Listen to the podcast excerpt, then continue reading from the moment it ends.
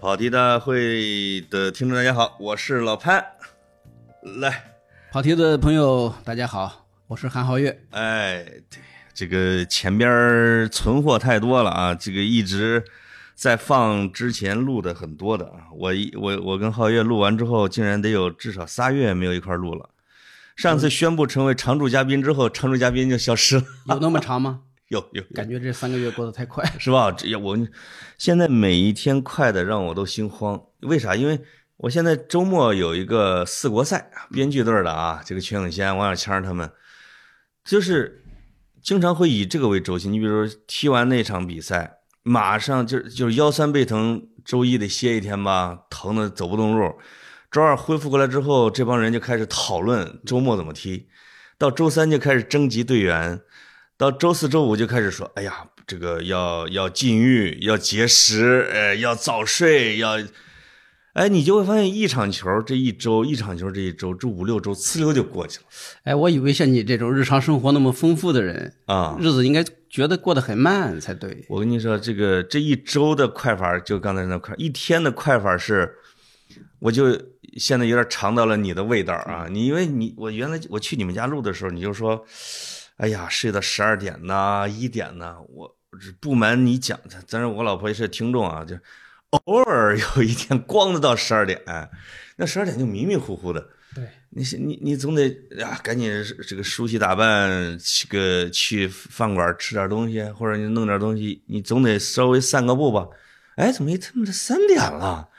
我靠，这个这马上五点多就要开始做饭了，你不得赶紧写一篇文章什么之类的。使劲努努努努努，就把那个活儿好像搞个两三千字，最多了啊。然后就做饭、吃饭，晚上遛弯、看个剧就睡了。我每天这个啊，家里面家务活，我要花掉我一到两个小时时小时的时间，是吗？然后呢，这个看看手机啊，刷刷朋友圈，看看短视频，感觉一天一半时间用在这上面。再然后呢，我昨天有一个发现啊，我看了大概四五五个小时的书，我发现这个时间一下就慢了。当你看书的时候，时间真的一分算一分，一秒算一秒。是，就是为什么经常人说，哎呦，我这一说把我们的金主是不是又给得罪了？叫经常要会杀死时间，对，是吧？我们看的很多的那个，你不知不觉中会什么杀死时间。我昨天看了一个短视频，说未来人的注意力不会超过八秒。这个非常可怕，就是在八秒之内，你必须的转移到另外一个事情上去。哦，所以说现在你如果还能有深阅读的能力，就非常奢侈了。那是啊，是啊。我我以前读书可以一天，嗯，呃，十二个小时读的，但现在可能二三十分钟啊就受不了，就得透透气儿放一下。对，这个跟受脑脑部受到的刺激有很大的关系。嗯，因为你可能本来是一个。噔，平缓的时候，让一个小起伏的山丘兴奋点啊，这个书里边，大概可能半个小时兴奋一下，你的大脑就可以了。但如果你能一口气七八个小时把一个长篇小说读完的话，嗯，你会特别感激这个作者，你觉得他给你创造了一个梦境般的一个空间。是，我就比较感激你啊，我不是特别感激，但是比较感激你这个新书，我一口气儿看完的。哎呀，好多人都是啊！我本来是想等，我每次都是，你说咱俩录，我说我前一天，因为我前面就是小看嘛，我前一天把它给看完。我就昨天就是太阳还不错，去运河边去找个咖啡馆就坐在那儿，歘，两三个小时看完了。啊，这个非常好。你的感受跟毛老师一样啊。毛老师每次收到杂志的样刊啊，翻来翻去整本，说：“哎，就你这篇我还能勉强看完，别的看不下去。”这个可能和我写东西的一些元素有关系。一个一个是呢，比较写的比较真实，比较真诚，而且呢，文字还算流畅吧。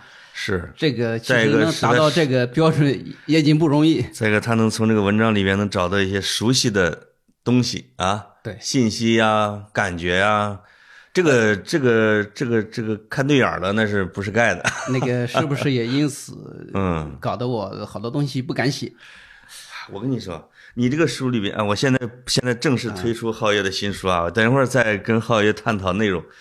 呃，浩月老师新出了一本随笔集啊，叫《燃烧的麦田》。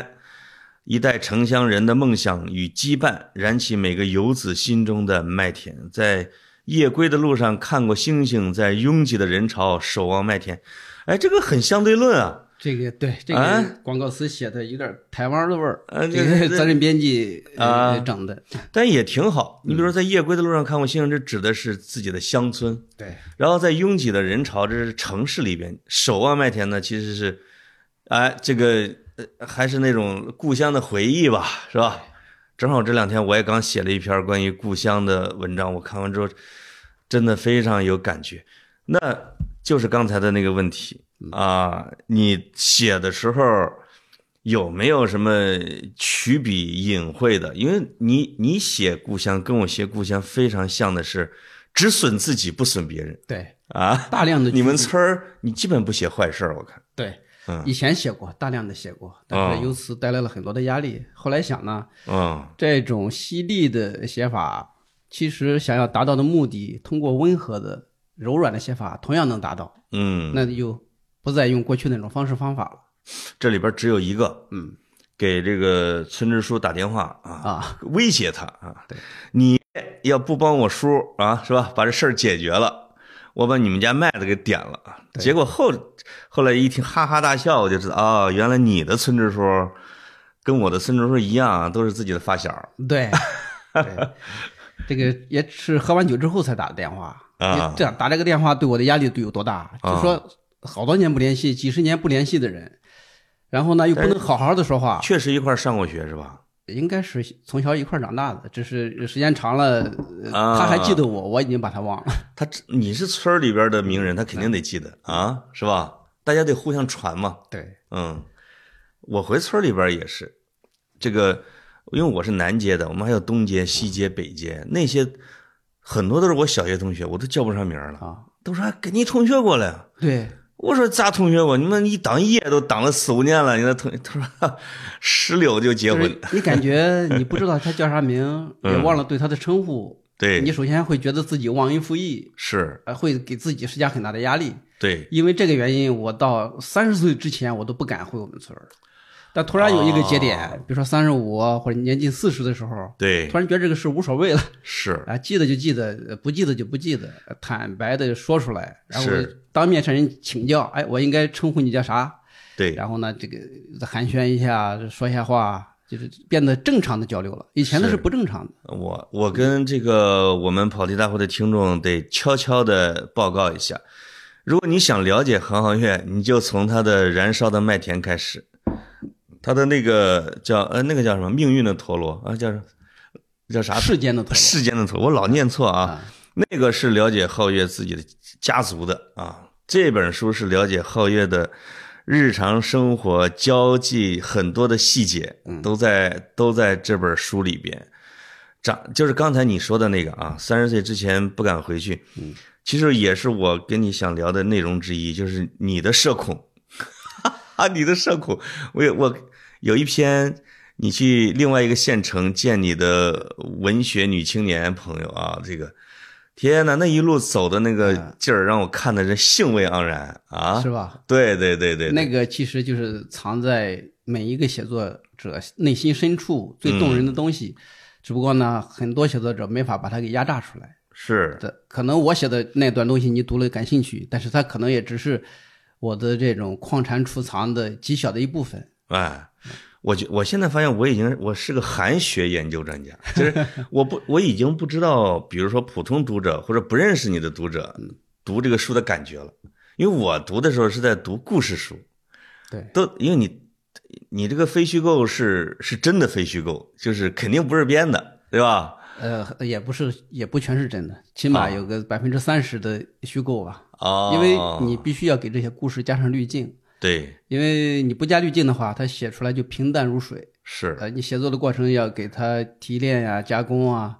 这些看不见的技巧，让读者读了觉得还还还还比较顺畅的读下去。是，其实我们的生不是我我们是我的生活，嗯，其实要很直白的说出来，其实是很枯燥乏味的，白开水一样。哎，哎、就是还是你的，那不是我的，对你的生活很丰富多彩，只是不愿写。我也比较枯燥，我也比较枯燥。呃，刚才啊是撩一下读者啊，那现在，呃，你你这个书主要是写了什么？你可以跟大家介绍一下。嗯，我先说一下这书名吧，对燃烧的麦田》来自于我三叔的一个电话。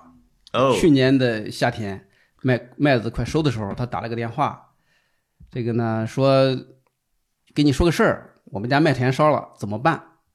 这抛给我一个很难回答的问题，我根本我我也好好几十年没有这种处理这种问题的经验，呃，老家人打电话都是这么开门见山，开门见山。不带任何含蓄。对，啊。这怎么办？然后问题抛过来，让我提供一个解决办法，啊。然后我就觉得我我解决不了，对这个事儿这个这个一无所知，然后我就问他你有没有买保险，他说村里人大多数买了，但就我没买。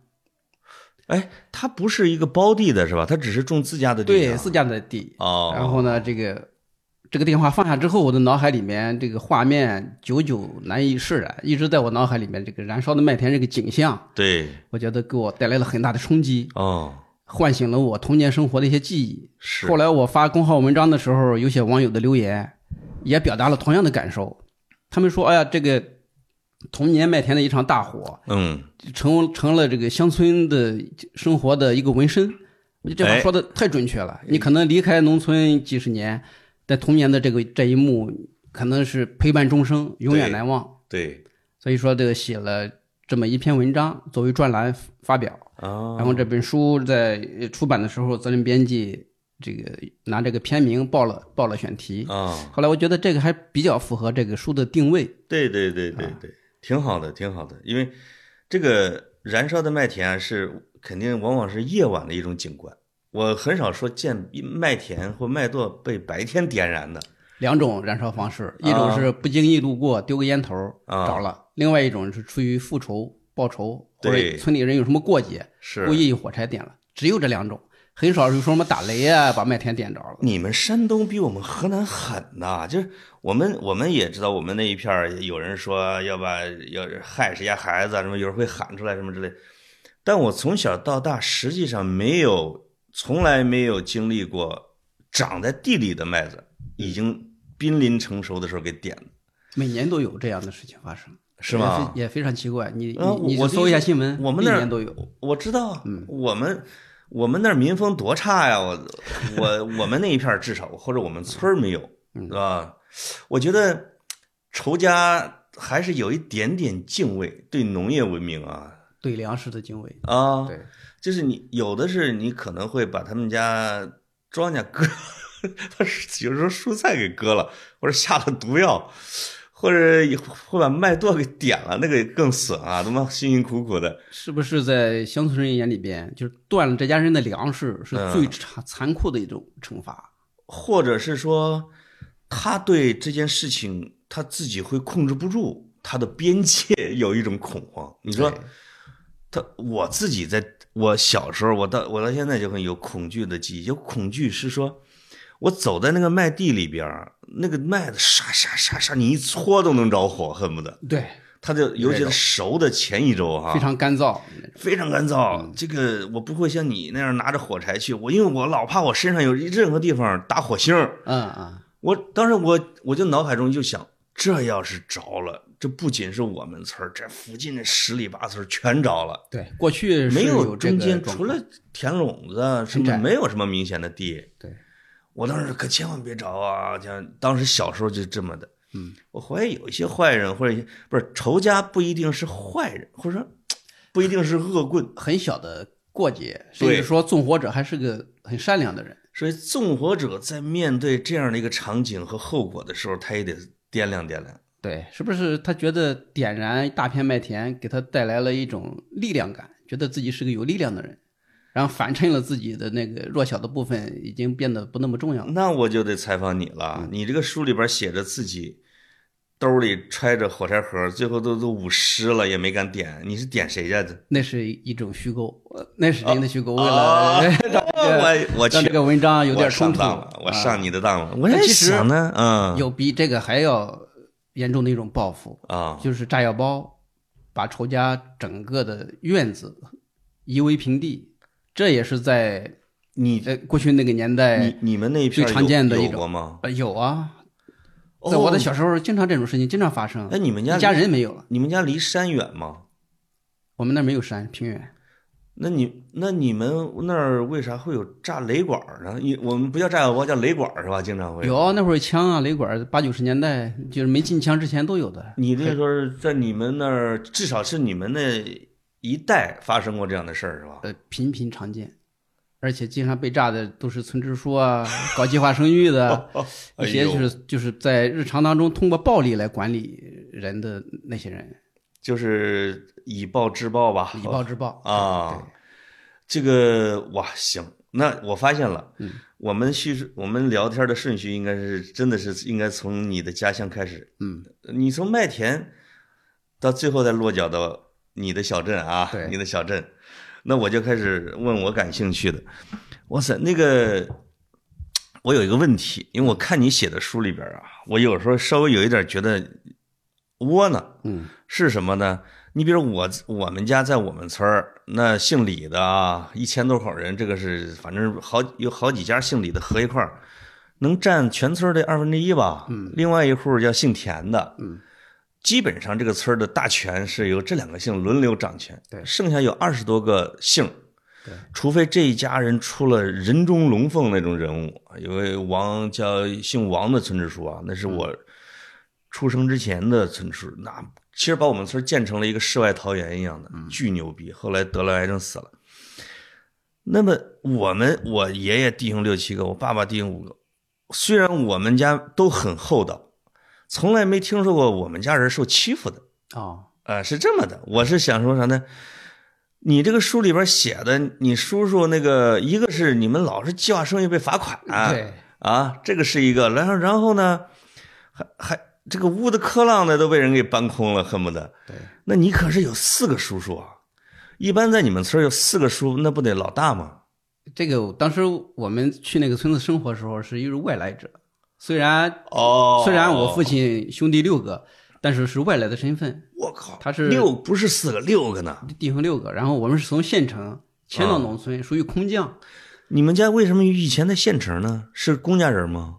我爷爷可能是吧，啊，就是我祖辈是，但是后来因为一个特殊时期的原因，六七十年代被迫害，是六七十年代吗？对，被迫害，然后呢，这个没有生存的空间了，他投奔他的大哥，就是我大爷爷，啊，然后去了大概三十公里外的一个村子，然后你本来你就属于外来者，对，然后呢，你的人口虽然多，但是都是从幼苗一点点长长出来的。哦，那六个都是七八十来岁的那种的，对，从最大的十来岁，最小的拖油瓶儿，都是负担那个村里的是吧？对刚出生，人家还得给你匀地。对，所以说这哦个、我在很小的时候就对这种外来者的身份就有了足够的认识。就你作为一个外来者所遭受到的系统性欺压 是是无缝的，各个环节都有。哎，首先我得觉得啊，你们村儿不是一个特别坏的村儿，就是你们家可能加起来得接近十口人吧，是吧？十多口，你们挤进了一个几百有多少村儿有多少口人的村子两千多人啊？大村。挤进这个村子，每人还得有二亩地吧？对你们其实匀走了他们二十亩地。对我就是他能够看在你大哥的这个情面上有这么一个姻缘的关系，接纳了你们，给你们分了地，这首先是一个基础，就是这不是一个特别坏的一个词。嗯嗯，然后受到的系统性歧视是整体性的，是整体性的整个中国乡村都这样啊，对是吧？有来自这个体系权利方面的，有来自家族这种权利方面的。家族是什么意思啊？这村里面各大家族呀、就是那种你你你家一二十口人，别人还有三五十口、上百口的呢，嗯，他们是有意无意的呢。无意吧？无意的我我感觉啊是无意。当时是觉得是有意，其实你 用现在的眼光去看的话，你所谓觉得受到的欺压是可能是人为无意的，这可能是一种生存的本能导致出的一个言行。这就跟中美、嗯，美苏，就是欧洲的那些什么德法，对这些关系是一样的，就是资源、对，资源资源的争夺、地，位、话语权，是吧？对，那你眼看着你们家的村儿这个这不不愣愣的茁壮成长，嗯，就挤着他空了，是吧？对他不舒服了，对那他不得伸展一下或者什么之类的？对。那你小时候看来没少挨打，在村里边儿呃，小孩之间倒是啊，倒是没有，主要是目睹大人，就是我的这个父辈他们所遭受的这些欺压，但是会给貌似和这些无关的孩子留下那当然重大的打击。那还不如那比自己挨打受刺激要大嘛。对，你作为一个无力的旁观者啊，对，我在三十多岁之前一直觉得我那个村子就是一个阴暗之地，整天下雨，道路泥泞，然后电闪雷鸣。这个什么时候突然觉得变了呢？是啊有一年这个国庆假期，我回去我爬上了我三弟家的这个楼顶，啊，往北边看的时候，大片金黄的稻田在阳光下非常灿烂，我就突然之前那种村子的印象荡然无存。哦，我后来就想，是不是这个村子一直这样没变，只不过是我看他的这个视角发生了问题，是是吧？这个一个孩子去看自己出出生的村庄，对这个和他成年之后是完全截然不同的印象。哎，这个这个确实跟我小时候的印象相反啊我我我小时候那村子那真的是，就是啥都好，我也很奇怪啊，也没人打过我，是吧？家里人也没打过，就是天天就我家还住在果园里边，天天就跟那小孩爬高上低的，所以我经常会看到一些评论，嗯，我记得是哪个是节目里边啊，说呃我在调侃你的时候，下面有评论说，嗯，像老潘这样有着幸福的童年的人，怎么会 理能够理解韩浩月老师呢？我靠！你看啊啊，他说我不理解你的儿时的痛苦啥的，对，但是我们一些经历啊、成长的背景还是很相似。啊，所以说，童年的生活，他被照顾的程度非常重要，它决定了一个孩子看世界的方式。是是是这个书《燃烧的麦田》，其实你改一个字，它更贴切，嗯应该叫“燃烧的心田”。哦，它麦田是心田的象征。可能一个孩子在他成长过程当中，时隔不久，这个内心就燃烧一次，一片灰烬。对然后，但是呢，燃烧的灰烬它会变成一种营养。以前农村烧荒，为什么把麦秸要烧要烧烧掉？啊因为它成为灰之后会变成营养，来年春天又一片葱绿，所以农村啊对燃烧并不害怕，不害怕。尤其是现在禁了啊，不让烧秸秆啊。对，那以前的秋收的时候，那哇，那个村子都看不见东西、啊，到处都烧。对，到处跟那个到处都是烧荒的，就把那个大豆的杆儿啊、这杆儿玉米的杆儿啊之类的都放原地做肥了就，是吧？对，啊感觉这种方式更像一种自我清洁的一个过程。没错。对，你看农村里边什么不干净的东西啊，都一烧了之，嗯是嗯，吧？火和水的功能在乡村人看来是一样的，是都具有清洁。小时候没那么多塑料瓶子、塑料袋儿的啊，所以那个烟不难闻。其实那个烟并不难闻，是，而啊且烧出的那种草的味道还这个有香味儿。这就是刀耕火种啊，是吧？这就是几千年来的生活方式的遗存。为什么你看以前人写的散文，要炊烟袅袅升起，你就啊会闻到香味儿，闻到饭香。对对对它那个烟味儿是是是有独特的味道的。没错儿，没错儿，所以这个就是刚才我说的那个，在村儿里边儿，你你说你突然间发现你们村儿很明亮、很金黄，是多少岁？疫情之前，二零一六一七年的样子，其实时间也不久，也也四十了，也是吧？对，说明这个我比较晚熟嘛。呃，这个这这个，因为你的书里边频繁的出现一个一个词，叫治愈治愈啊，啊。这个这个也可能是无意识中出现的，但是他在好几篇文章里边就出现了。啊，啊，就是对我的治愈啊啊，这个什么的治愈。也许你回乡村和乡村的和解，你原来你的那《时间的陀螺》里边说，我跟故乡的和解啊对，跟家庭的和解。你突然间咔嚓金光一闪，或者这个村子觉得很明亮，我觉得是跟自己的心里边的和解也可能有一定的关系。对，没要是气了嗯自我和解。其实和你和周边人的关系的改变关系不大对，啊，你和周边人的关系是可以通过假装，啊呃，通过各种表演建立起来的。对但是你和自己的和解，这个是没法装出来。啊，你只有心里边那个疙瘩真正自己解开了，嗯，然后你会发现以前所有困扰你的问题，其实都是小沟小坎，根本就不重要的问题。所以自己的和解这件事情啊，它是它也是有一些基础和门槛的。你要么就境界提升了啊，我顿悟了啊，我想开了；你要么你不在乎了，就是你已经，就是我们说，哎呀，你已经就开始一览众山小。你至少在这个村子里面的时候，好像他们怄气没有意义，是吧？对，那个时候，你就是你已经超越了呃道歉啊，超越了具体的纠葛和矛盾。对，哎，那这还是自己发生了变化。其实就是一种分割，嗯，就是把你记忆当中美好的那部分生活和给你造成困扰的那一部分经历，给对它分割开掉，是是吧？你不可能让一段经历永远陪着你，对但是那种美好的东西，你可以让它永远在你身上留下痕迹。哦，哎，那你们又从多少岁又从村里边又回到了县里边了？我看在八七年嘛，一九八七年，我上初87我上初一的时候你跟我是同一年的。啊，你上初一也是我八七，我是八七年十一十一岁，跟着我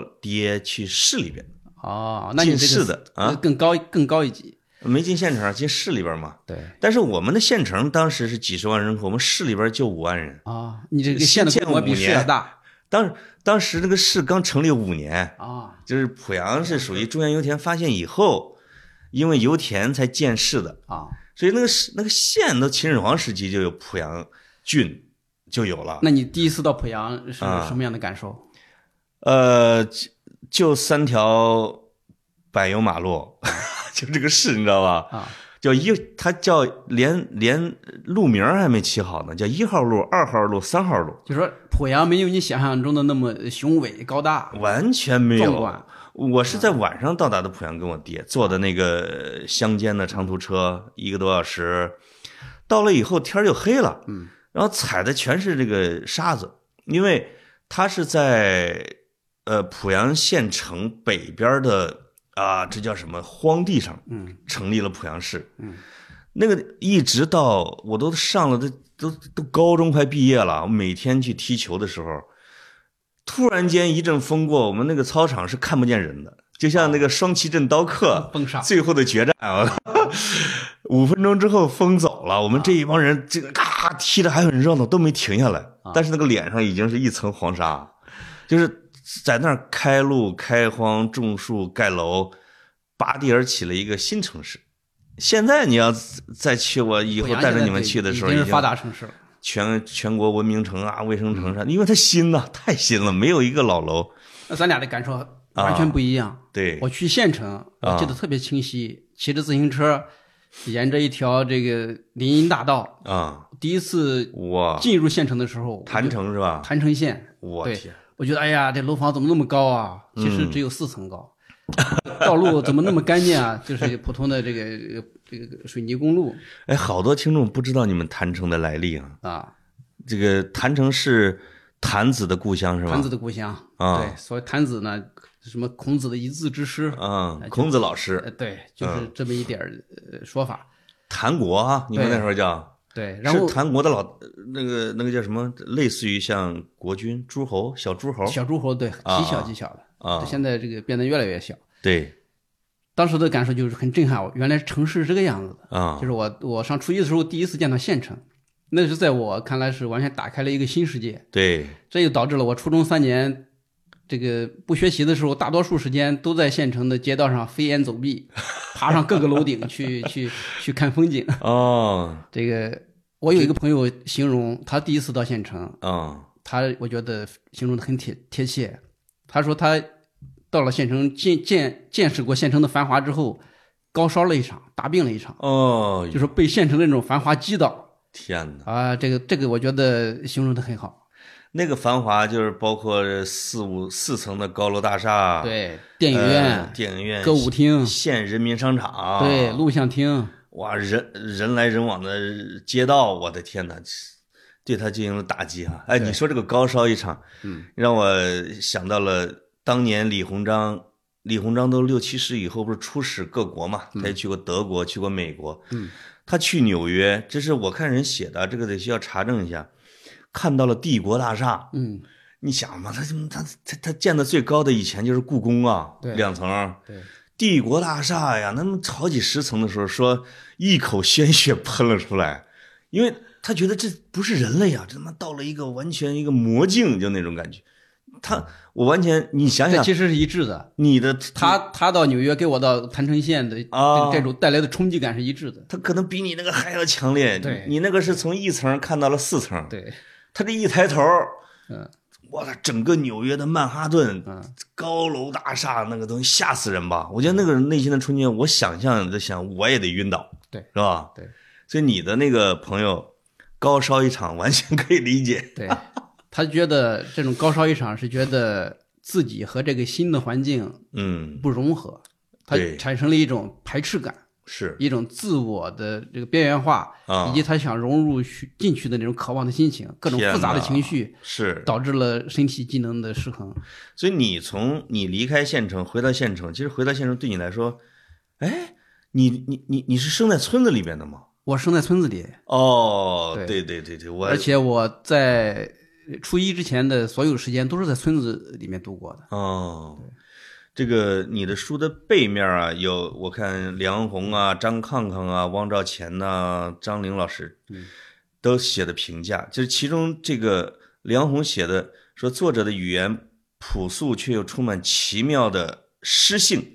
这个诗性，我觉得是你这个书里边特别核心的一个词。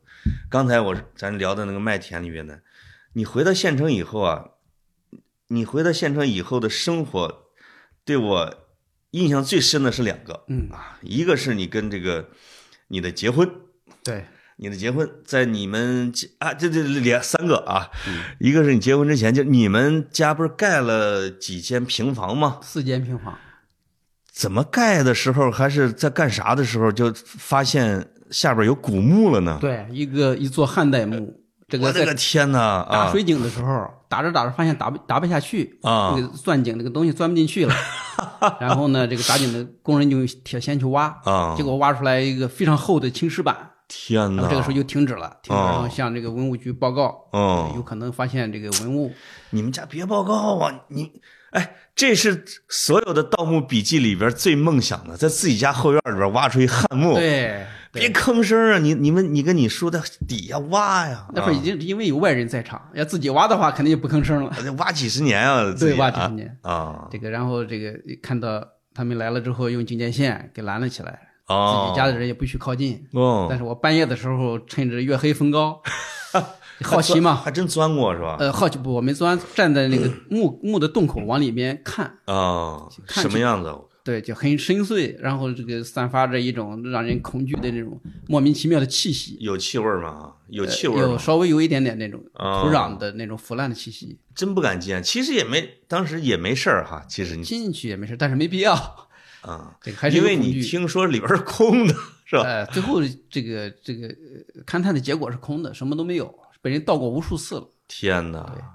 哎，这说你们那儿真的是汉墓集中群啊！是，这坛城也是个古国，银雀山汉墓那可是汉墓里边排名 number one 的，那是。对那里边有有《孙子兵法》的原始版本什么之类的，太吓人了。对，后来这个、啊这个结束之后，就用水泥把整个院子不留死角的全部封住了，那些砖都埋在了地下了，都埋在地下。汉砖。，对，都在地下。没有必要吧？你们这这这汉砖还挺好的呀。对，还是有有一些忌讳吧，哦，不愿意把它拿出来去使用。对，还是呃，对，你觉得这是风水的嘛？这是墓穴，对，不能轻易动，还不是有这种敬畏感。选址不是好地方啊。不，墓地是最好、最适合居住的。哦，你不知道，古人选墓地非常讲究，啊？一是要要高，对，地势要高，不被水淹；是二呢是要也能看到那个光照，光照充足。哦。然后还周围还是要有树林儿，还要还要呃远不远处还要有水有山，哦，哎、所以这你们那附近有河是吧？有啊，我们五河、哦五河交汇，哎，这真弄得跟我们小区似的啊！五河，你知道我，你说我，我不是外边不是五河交汇吗？啊，我几乎每个月都在我们小区河边上看到很多点火的，哦，很奇怪，就是他们，我不知道他们的先人的墓是在这儿，还是说他想在某个时间段里边迎接他先人的魂魄回家。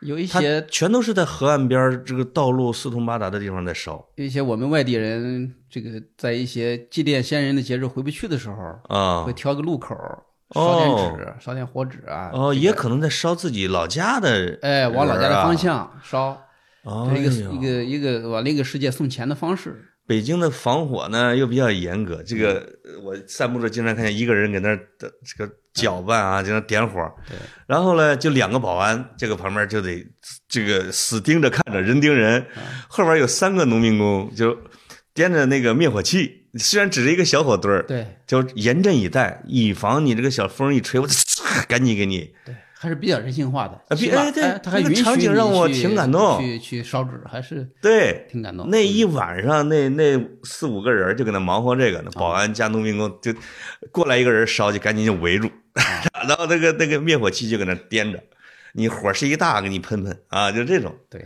因为要不然他负责任嘛，我啊不干这事儿，但是我还觉得从内心深处还理解这个做法，是寄托思念的一个方式嘛。对。第二个我印象深的呢，就是你描写的你的婚礼，嗯，这个当然我我的叔叔、我的三叔啊、二叔啊，这都是在村里边都是这么结婚的嗯。啊。但是你描写的你的那个婚礼呢，就跟我看《哈罗树先生》里边，嗯，树结婚，他哥带他嫂子出来还跳个舞啥的，那个场景真的挺像的。啊，啊，很熟悉。其实现在看来，那不是一个成年人的婚礼。啊。在刚我那会儿结婚，那会儿二十二岁吧，二二十三岁，嗯，那其实是个完全是个小孩儿，完全不懂，还不太懂哎，呢，不太懂，就这个怎么走到结婚这一步，嗯，这个为什么要结婚，为什么要找那么大一帮人凑到院子里 那么热闹一下？嗯，只不过是习俗，大家都这样。习俗就是嗯说，你到了一定的年龄去做一定的事儿，它是好像不受你个人意愿来左右。你想，你肯定有外部的压力啊！你这天天带着女朋友街上呃流窜，人家也不乐意啊。对，还是还是好姑娘啊，对吧？对，这是一方面。对，另外一方面呢，可能自己这块儿也有一些动力，就觉得结婚是成人的一个标志，嗯就，是结婚之后你可以自由自在的做你想做的事情了。对，呃，没有人去管你、约束你，来对你提各种要求了，因为你独立成人了嘛，有了自己的家庭，你也可以搬去住，对，你可以四处的迁移，可以自己自己为自己的生命做主了。是。在这之前，你是别人给你做主。没错，对，嗯，这是一个按照天时所所执行的一个生命的一个节奏，是吧？对，我第三个让我竟然还挺感动的啊，觉得就是刚才写出了诗性的那个，就是你的一个诗人朋友，嗯，你在县城生活期间，这个这个诗人朋友千里迢迢去看你，对，后来你发现他看的不仅仅是你啊，对，呃这这这个是这个故事是怎么回事？这是虚构的吗？有真实的，大多数是真实的，真实的啊不是千里之外，它是临县，临县的一个县城，那百里之外哎，啊，百里之外。嗯到了一个这个收获的季节，不知收稻子还是收麦子，啊，这个他联系上我，那会儿通过书信，但是没见过面儿，哎，找到家里没找到，嗯然后不知道怎么打听，找到弟弟了，我正在干活，嗯然后他就陪着我一起去这个割麦子、割稻，哦，割完之后呢，俩人就是到了县城街边儿这大排档喝酒，啊买了一瓶劣质白酒，俩人这个没用半瓶就喝的这个酩酊大醉。嗯，那假酒，对，嗯，然后为了迎接他的到来，我攒了几个月的零花钱，这个哇，终于有了这个一百块的巨款。先信里边约好是吧？对，信里约好，这就是什么笔友见面儿，哎，对，嗯，这个挺古典的啊。，对，然后在街头喝喝完酒就躺在这个呃水泥地上，嗯呃一醉不醒。然后这个醒了之后呢，到深夜，嗯，我回家的路上经过一个一个卡拉 OK 厅，我们俩还进去唱了一些唱了一会儿歌。哦，就这这段现在想起来就特像一个文艺片一样，啊，对呀，包括后来他在我们县城的一些故事，我知道的或者是不知道的。嗯，能说吗？这个书里边的内容，那节目也无所谓哈，这个人也不哎这个就就不这个我觉得呢，这个他就是两个县城，两个县城是两个不同的空间，就是一个两个嗯。陌生人成为朋友，又建成了一个空间。是。然后呢，在我离开县城之后，他还经常到那个县城去。那啊。另外一条的时间线叙事，是，就是说这么多年来，三四十年来，就是他和那个地方的联系和我那个地方的联系，对。双线不交叉，啊。但是各自构成了各自的故事。这个皓月说的比较隐晦吧，这个我就给他说出来了哈。那个说那诗人是那写诗的啊，文学青年，除了见你，还有一位要去呃找一位姑娘，是吧？对，这皓月可能是为当事者会，反正他也不听咱节目，无所谓了啊。其实就是文友、笔友，其实是哎文友只建立在书信上的一种联系。对呃，，我的意思是说的。我的意思是说，是真的是没啥啊，就是，而且我甚至觉得那一篇你写的那几个字儿都可以当书名因为他每次都很很悲伤的声音说：“哦，燕燕啊，就像念诗的前缀一样啊。”对，你给虚构了一个名字嘛，叫燕燕之类的。我觉得这个哦燕燕这名字起的会当书名也很好，而且我会觉得他不断的去看你，他去想看人家，人家爱接不接待啊，他见了伤感，不见失望，或者到现在也跟病似的，也经常来回去探望就地，很好，很诗歌啊。这三个字，你说的等于是虚构出来了他当时理想中的一种生活，哦，是吧？他这种感叹，自有对自己命运的一种感伤，对也有对他向往的爱情的一种 一种美好的向往，同时也有面对现实的一种无奈。就是他虽然这三个字带有一定的表演性质，哦但是在那一刻起码是非常真实的。这个是不是你们诗人的通病呢？因为我跟咱们跑题的听众也说过，我不是开车在西藏，不是不是青海，你哎你也是不是游过啊？有过对自驾也路过德令哈了吗？没有没去那儿？嗯哦、那个大三线啊什么之类的，路过了德令哈。对，德令哈就是孩子特别喜欢的一个女人，一个或者一个写诗的，也不一定是诗人一个女孩的名字女呃不是不是德令哈是城市的名字。啊这个她出生地，那个女孩的出生地是德令哈。啊她呢有两次就是去旅行，去路专门路过德令哈，还住了一夜，写了诗。嗯我在德令哈的时候，有当地的人，我也不知道是真假，但我觉得假的可能性比较大。说孩子去那儿见这个姐姐，啊这个姐姐烦他，还找人把他打了一顿，然后他就悲伤的写了那首诗。我我必须得稍微给他念出来，这你都知道的这个诗啊。啊但我们不是诗人，我姐姐，今夜我在德令哈，呃，姐姐，今夜我在德令哈，夜色笼罩，姐姐，我今夜只有戈壁，草原尽头，我两手空空，悲痛时握不住一颗泪滴。姐姐，今夜我在德令哈，这是雨水中一座荒凉的城，除了那些路过的和居住的，德令哈，今夜这是唯一的、最后的抒情，这是唯一的、最后的草原。我把石头还给石头，让胜利的胜利，今夜青稞只属于他自己。今夜都在生长，今夜我只有美丽的戈壁，空空。今夜，呃，姐姐，今夜我不关心人类，我只想你啊！一一九八八年七月二十五日，啊，火车经德令哈，是他的后缀。你看，真棒！这首诗我觉得很多人都读过至少一百遍吧。对啊我，觉得我也起码读过一百呃遍。至少这个说今夜我不关心人类，我只想你是吧之类的。所以说，诗人过的是一种想象的生活。他在诗里面百分之八十都是想象，哦他事实当中可能只有他坐火车是真的，他的情感，那他发散那个思维他到了那一趟，我现在大概率怀疑人家根本就跟他没见。是啊跟我这个书里篇章写的其实经历是一模一样。我觉得当地人说的孩子被姐姐找人打了一顿，简直是一种最美好的祝愿，对 对，对吧？是一种美好的祝愿。他可能只是连这个待遇都没有啊。他不啊会认为被打是一种痛苦，他会觉得 这是现实扎向他的一个刺刀，然啊后逼迫他写出更多的诗来。是啊，因为这个是写一九八八，嗯。这个显然是好像是你的那个呃诗人朋友，那个是在后边吧？八八在后边对。啊，那个在后边，显然好像脑海中有这么一首德令哈，对。见不着人家，然后自己在这个街头啊，这我悲痛的手握不住一颗泪滴。啊，哦，燕燕啊，就那种的。这个这这诗人的自我想象能力是真的很强大的诗人的特权。啊但是，假如没有诗人的这些想象，咱们会损失多少文学作品？真的啊。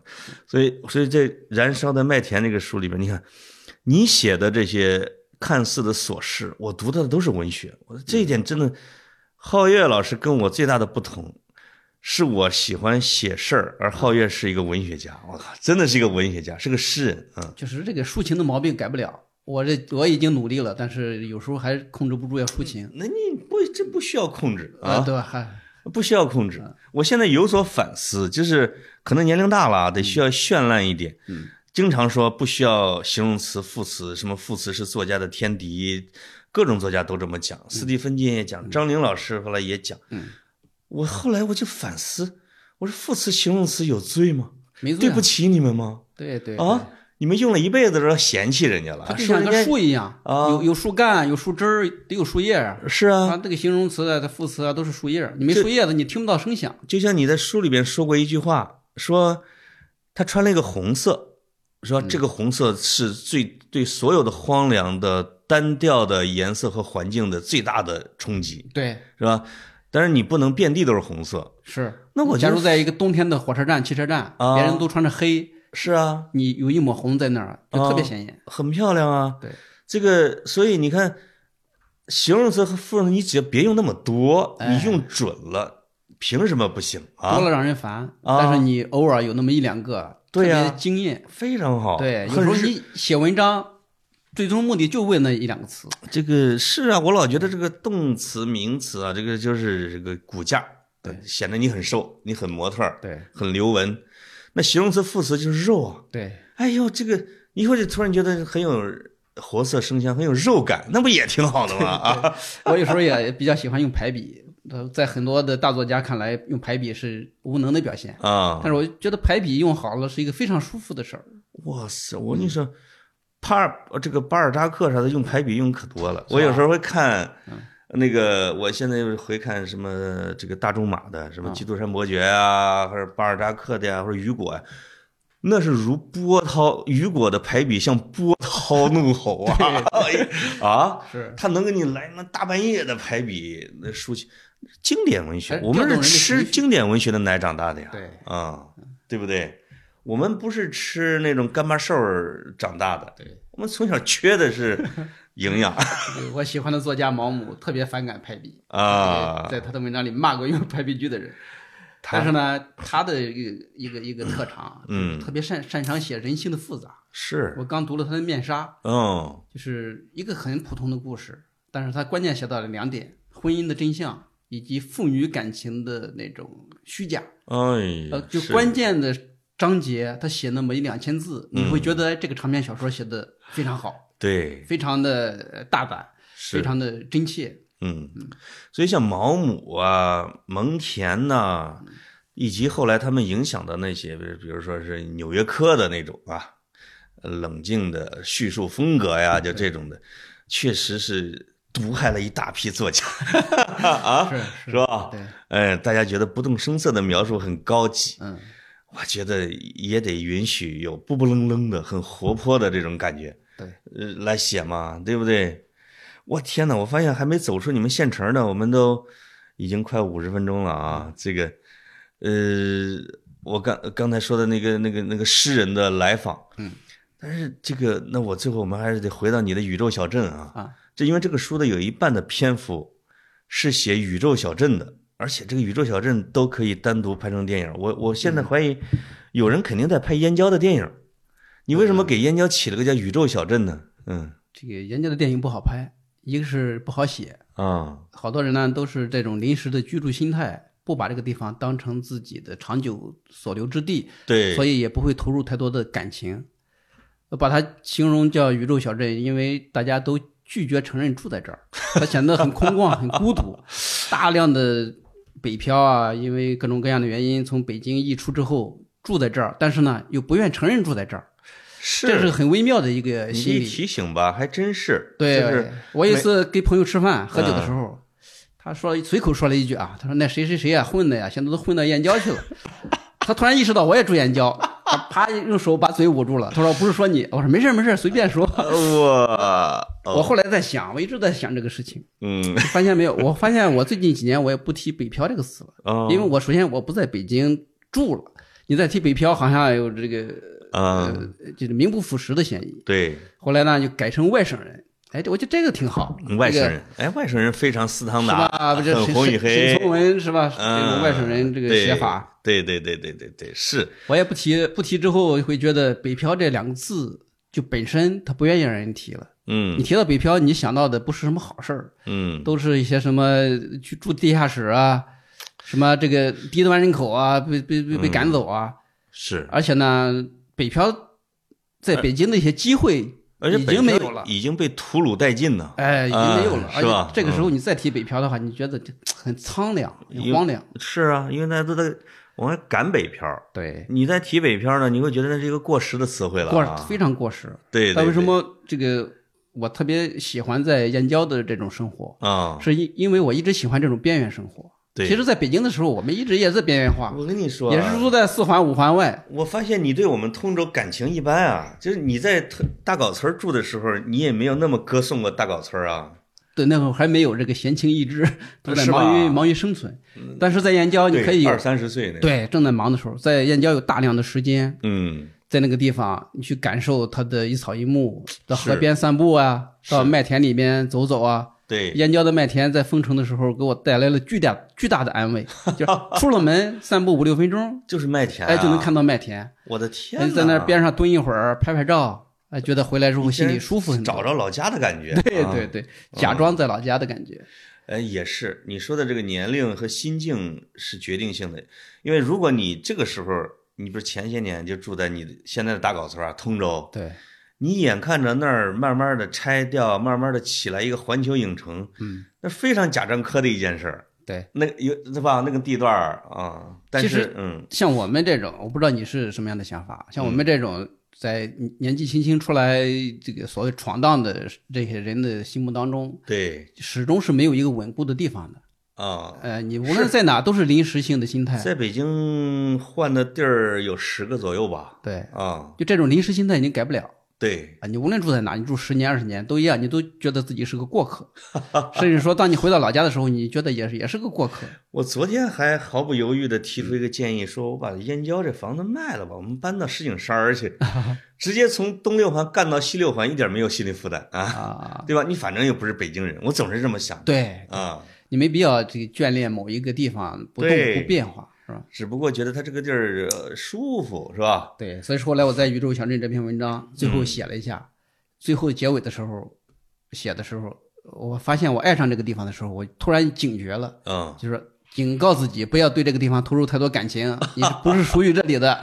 啊，对燕郊显然不是你，你终究肯定还会离开的，是吧？对，嗯，有可能回到通州也是有可能，嗯对，嗯这个有这种想法，是因为我们家呢楼下开了一个特别好的商场，啊，非常方便，有咖啡馆啊，这个什么海底捞啊，还有电影院我突然想，哎呦，这个我一定要好好的活着，这在这么这个舒服的地方多待几年。当我产生这个意识的时候，我就发现错了，嗯这是不对的。啊，对呀，哎，你对这个地方产生依恋的情感之后，他会哇他会把你死死的拴在这儿，哎，你怎么跟我心境一模一样呢？就是吧？因为我我们这旁边运河边上不是那个什么通州 CBD 吗？嗯，一个一个的商场写字楼，我天天散步的时候看，哎，那个楼亮了啊！，对，这帮大烂尾楼什么时候能填上人儿？嗯，那个步行街什么时候能开开铺？对，然后这这他妈伟人一挥手的大工程什么时候能够是车水马龙的？呃，我在等啊，我都在就等对，啊啊！而且呢，这个潜意识里边一定有这种，我一定要等到，这一等好几年把，它变得特别。完美，我亲眼看到，是这个就有有感情了。你经常路过我们这个二道闸是吧？对中间呢是一个民工建筑工地嘛，大的对宿舍。嗯，其实那是一个湖心岛，啊那是一个至少上千亩的湖心岛。啊现在只有三分之一最南头是已经绿化好。啊！我一直在等着整个的湖心岛，然后建筑工人搬走对。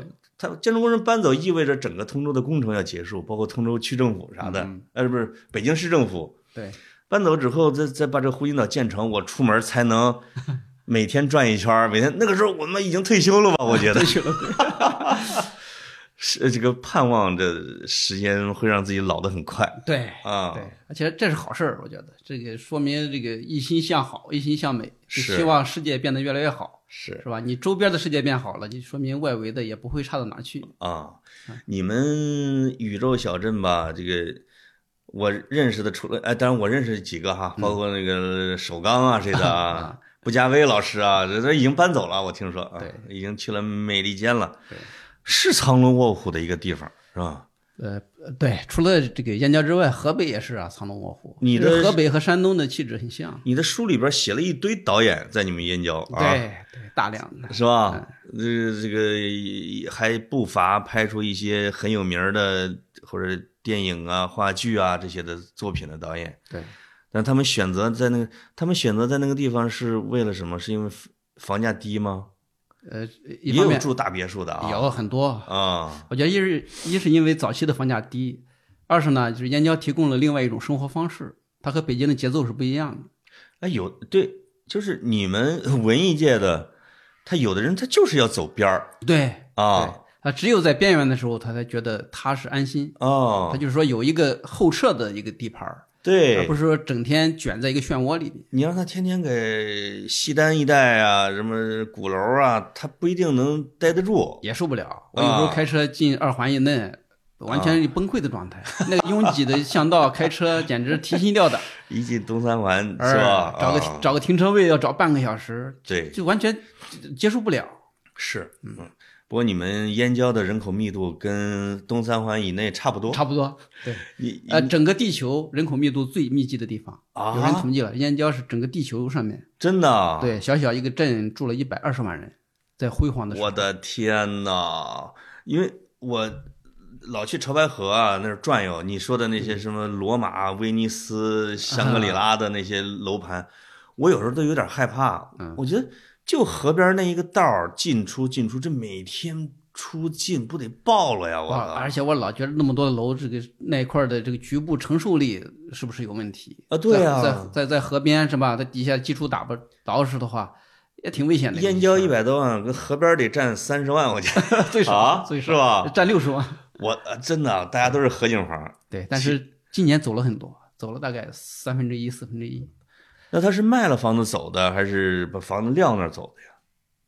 撂在那儿走的多，卖不掉，卖不动，卖不动没没人去那啊买。现在，嗯，嗯，哎呦，你在书里边写了一个，我一开始看的乐，后来有点同情你，嗯。说把你所有的挣的稿费再加上贷款，我在 在燕郊买了一个，对，关键是买了一个自己还选了一个精心选择的顶楼，呃，对，结果还漏水。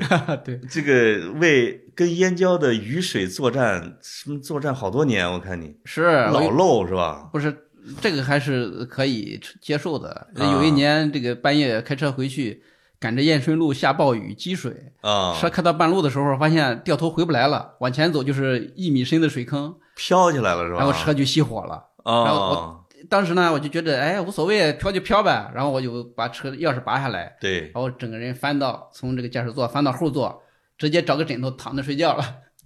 睡着睡着，有人敲车窗你，咋的心也太大了？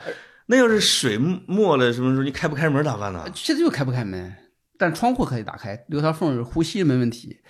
然后是这个，万一水要流的那个顺着窗户把你车给你因为我知道到不了那么高的深度，呃啊，然后睡了有半小时，有人敲窗户，哎，朱先生要不要拖车？我说好哦好，我说等你们忙完了，最后再来拖我这个。哦，他是要钱的那种是吧？，对，五百拖一次，哇也是我在一一次独特的经历。说你那个从那就换车了呗？就是呃，又坚又坚持开了呃两两三年，基本上没事儿。啊啊啊，就是燕郊的基础设施还是很很差的啊。这两年进步很多，但是过去是非常差。哦，我那你燕郊的那几个哥们儿，当然其中的一个这这几个我都认识啊哈。啊，没饭局吗？你在通州的时候，以前跟老谷你们组织饭局啊之类的啊，那儿很热闹哎，我们在通州那会儿饭局的黄金时代，啊。那会儿几乎每周都要见一面，对头吃个火锅。二十来岁儿，现在这二十来岁的燕郊的人都在干啥呀？我不知道，我就是吗？你不知道燕郊人在干啥。之间我相当好的朋友住在一条街上，嗯我在街北，他们在街南，很少聚，可能一个季度能见一次面。你里边说的有一句话，我巨有同感。你说，哎呀，我们约什么都在燕郊啊，挨着呢，吃饭啊。然后结果两年也没吃一次。对，大家都是这个，好像你看那个，我跟首钢我们在市里边吃饭的次数都很多。啊，他不住那儿，他只是在那有个房子，他还住在哦通州大方居，这他偶尔去哎是吧？偶尔去，啊，偶尔去。所以，哇塞，所以燕郊人是一种很独特的一种生活方式，啊对，非常独特啊。是，而且大家的这种生活姿态哎都差不多，嗯，对吧？包括这个对外界的态度，这个对现有生活状态的这种态度，嗯，以及社交关系的这种态度，对，大差不差，都差不多，这很奇怪的一个事儿。我对燕郊最最关注的两回，就是一个是布加威这个一叫什么燕郊绝恋系列是吧？对一个出租车的故事啊。对另外一个就是疫情结束的时候啊，啊，就是燕郊真的是被坑死了，我觉得啊。对，这个有人甚至为了上班儿，因为我有同事住在燕郊，嗯我进不来一个艺术家葛雨露啊。不是也游泳游过潮白河过来进北京吗？有一个就是要有一个冬天的时候，就是踩着冰过来上班，中间掉下淹死了。是。那那个是那就是在潮白河上后来燕郊过来的啊。燕郊方面在潮白河拉起了铁铁丝网，对，哎，我散步走到铁丝网那的时候，啊，就是望河兴叹，心里十分复杂。我操，有生之年，我没过上的有铁丝网的生活。然后到疫情快结束的时候，终于就是风起云涌的那一阵儿嗯啊！你们燕郊，我听说恨不得有几千人，直接就把进京的那个卡给安冲了啊，直接给冲了。那我觉得大家那个时候，你要是再弄，那我就真受不了那，到极致了，极致了，对，对到极致。那是燕郊人雄起了一回，嗯燕郊人第一次协调一致的干一件事。是第一次这个有一个集体的聚集，我跟你说，在这个外侮，就是欺侮的侮啊，就是在对外的压力、压迫和侵略压力大的时候，这个地方的人会形成他的认同感。嗯，你比如日本人打中国的时候，就是说中国的民族意识、真正的国家意识形成是往往是抗日战争的时候。对，你是不是中国人？你经常对汉奸说中国人不打中国人，就是老百姓觉得我是中国人，形成一种概念。对，我觉得燕郊在那个时候的那一刻非常短暂而虚幻的形成了我们燕郊人的概念，是。但在那之后，又又散造就了大量的虚空。啊，这种短暂的力量感消失之后，对会觉得更加空虚，会更加觉着无意义。哦，哎，所以说，因为失望，大量的人撤离。大量撤离，对，以前这个地下车库找不到停车位，现在你看空着的停车位多的是，随便停。哇，这人都去哪儿了呢？是无声无息，像这蒲公英一样，有哦的有的去了北京，有的回了老家，有的去了河北的其他的固安啊，别的地方。伤心而去啊，对，而且他们的伤心他们是无声的，他们也不表达，只是默默的收拾行李，开着车把房门一锁走了。但每个人在燕郊大概可能至少都都亏损或者抛洒下了上百万，是，好多身家都拴在那儿，这个拴在这个房子里面。中国的老百姓真的太善良了，就像我们郑州的那个那一对儿小夫妇，啊，他们不是之前买房能买到房的时候就发了视频，很开心，我们终于买房了，我们在郑州奋斗，买房，然后就房供的时候收不了房，嗯几年过去还没住上房子，两个人从那种很阳光活泼，已经变成了非常灰暗的脸庞，说到现在没住上，对，然后求助，结果呢，这可能是有关部门或者是开发商联姻发现，就是哎住进去了，嗯，说我们已经住上，但是我们已经不想在这儿住了。啊，两个人回老家了啊啊，就发的这个就是这两周非常火的一件事，就在我们郑州我一直在关注呢。啊，这个其实就大城市的燕燕郊化，这跟燕郊不一样吗？一样就是啊你所谓的这个省会城市啊、一线城市，它的啊，本质和燕郊的本质没有太大差别。是之前建立的这种城市秩序啊、城市文明，你发现在遇到事的时候，它不堪一击，一切又回到古老的那种笨拙的管理方式上来。对，而且这也是一代年轻人的缩影。是，就是咱这到这个年龄了，因为我们是赶在了那个时候过来的啊，还能过得稍微容易一点。对，你想想，可能燕郊有大量的二三十岁的在北京买不起房，在那儿买的，对，结果把自己的身家全砸在里边了，把自己的未来也砸进去。也砸里边了，然后就要么就拒绝还贷，嗯，要么就跟天天就吃苍蝇一样的再去还贷，燕郊嗯大量的这种这个还不起房贷的法拍房是吧？很多，嗯，啊，就不要了，对啊，嗯我不要了。它房地产比较集中，所以说带来的后续的问题也比较集中。哦，我的天！哎呀，所以从现实的角度，燕郊燕郊是一个很残酷的地方残酷的。啊。对从你的书里的文学角度，一个它是一个很荒诞的一个地方，对，这个很很很很很有戏剧性的一个，很有戏剧性但是。大家呢一般又发现不了这种戏剧性，你总是对它有个扁平化的认识。一没错哎，一提到燕郊，哎呀，这个北京边上的一个小镇，啊，除此之外，对它了解的真不多。就是我第一次去你们家，你们那小区名字都把我震着了。啊我说这燕，只有在燕郊，你能够天马行空的起各种名字，对，怎么就起首尔面的一串腾？英文首尔腾啊后边的一个外国的地名，还有一个国际什么中心。我的妈呀，一个一个小区的名字容纳了三个方面的这种虚妄感。对，从这个角度来说，它真的是一个宇宙小镇。对，你你你要把燕郊的所有的楼盘名字给集中在一起，嗯，可能是整个欧洲和美国 各个州都已经都集齐了啊！对世界之窗对。哎呀，所以他这个燕郊是说不完的啊。皓月在书里边，我觉得写的燕郊的这一部分，嗯就是跟乡村不一样。乡村是天然的，你就觉得这是一个文学。对，燕郊是写燕郊的一砖一瓦生活琐事，从无无聊和日常中发现了文学和诗，是这是很这是很厉害。燕郊这么一个没文化的地方，嗯，住了这么多所谓的文化人，但是他们都不书写燕郊。我为什么我我为什么不不回避这两个字？啊，因为我觉得总有人写它，所以是吧？就像我住在北京，我写在北京的生活；啊，我住在老家，我写老家的生活。我住在地方，如果我不写这个地方的生活的话，那其实你内心里面是有分别感的。所以只有你和穆子美老师在书写燕郊嘛，但是对，分庭抗礼。分庭抗礼啊。他是什么北站？那有北站这地儿吗？什么之类的什么燕郊北站、啊？北站是吧？呃，不知道，我也不太清楚对。那开出租的哥们儿，我看，那你最现在快七十分钟了，你在燕郊准备待多长时间？待到我闺女高中毕业，呃，对，好多人可能不知道我为啥三四年住这儿，儿啊？好多人不知道我为啥住这儿，对，陪读。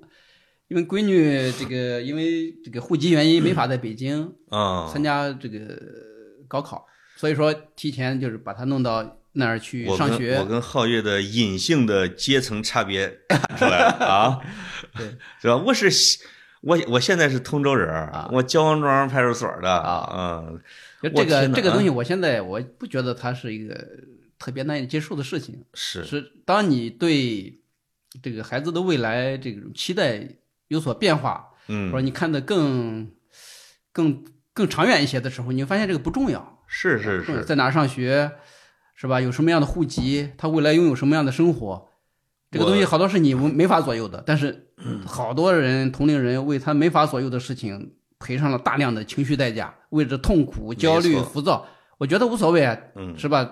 换一个地方上学，他有什么样的生活方式，这个东西那么多的人，你不能要求所有的人都享受一个特别好的资源，对，都都变成人上人，都变成成功人士，说那这个世界不乱套了吗？是说实话，我一直有一个隐秘的心理活动，嗯就是为我被动的被拥有了一个北京的户口证感到很内疚，因为因为咱们天天在一块儿玩儿的，啊，你呀、我呀、阿丁啊、阿乙呀、什么之类的，我们这些都是从这些外地方过来一块儿漂的。嗯，我这不是外戚关系，这人人家是考学 考的呀，我这是吧？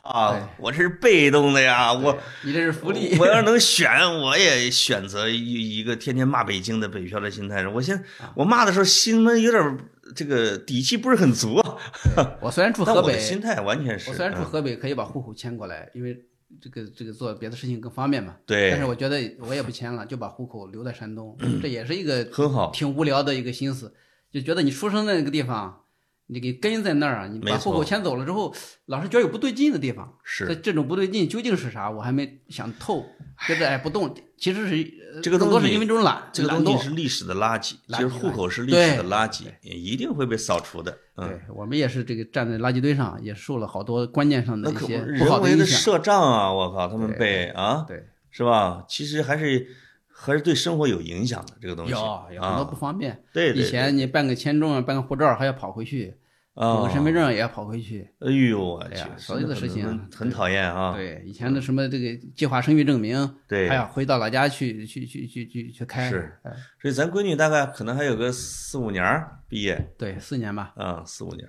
四年之后就不知道在哪儿。哎，嗯，那我觉得你可能回通州。回通州，回通州，是吧对，咱们一起在通州的河边散步。哎，对呀、你那个地方现在已经不错了，这个环球影城隔壁了，是吧？对，呃，至至少那一块儿的投资对你来说没有亏损 没有没有，对，也是受益者。啊，也是受益者。对嗯，好哇，这个祝贺皓月的燃烧的麦田啊，大卖，哎，这名字太吉利了。是吧？画面也是很很燃烧的啊，里边的配图也很梵高。对，这个我觉得内容很好，特别好。我带了两本，老潘这有两本，可以送对给跑题的朋友。哎，我听说你在跑题群里边已经送好多本了，是吗？你太没好多本，也是也可爱了啊也就！十来本吧，没多少。你你对他们有点宠溺，哎，嗯，哎呀，那就书这不就是一图个热闹吗？那十来本是一个群送一本还是咋的？啊，不要，十个群一共送十来本。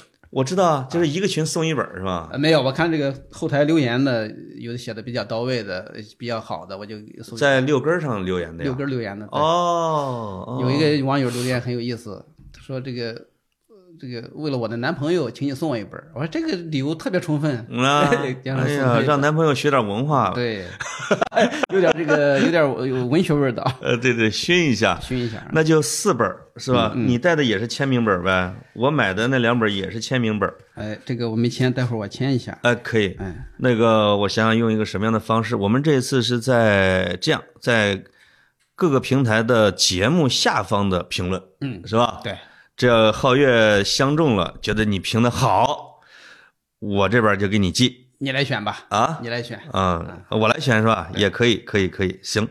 我准备找个时间，近期啊，我们这个我在晚上直播讲书的时候，嗯拉着你连个线儿好啊，聊一聊这个燃烧的麦田，对，也挺好书。里面还有好多的故事可以哎，没讲完呢，展开聊聊。对，我跟你说，没讲完呢。你你你，其中专门里 边写了一篇儿去海边，啊，我当时就想，你去的是我的豪宅在一块儿你在阿那亚的豪宅吗？一看，图书馆呢、大雾啊之类的，那就是你你是去我家之前一年去的是吧？我想想是不是那次啊？那不是那一次吧？啊，是呃更早。更早，你肯定是去过一次对对对啊对对，因为那那因为它比较火嘛，尤其是在咱们东边这一带，呃，从燕郊开过去不到三个小时呗。也就三个小时吧，三百公里整。啊，可以可以，行，我们以后有机会再去那儿。好，嗯，好，那我们今儿个就聊到这儿，请大家在节目下方多留言，多买书，支持皓月的燃烧的麦田。好，谢谢大家，下次好见，拜拜。拜拜。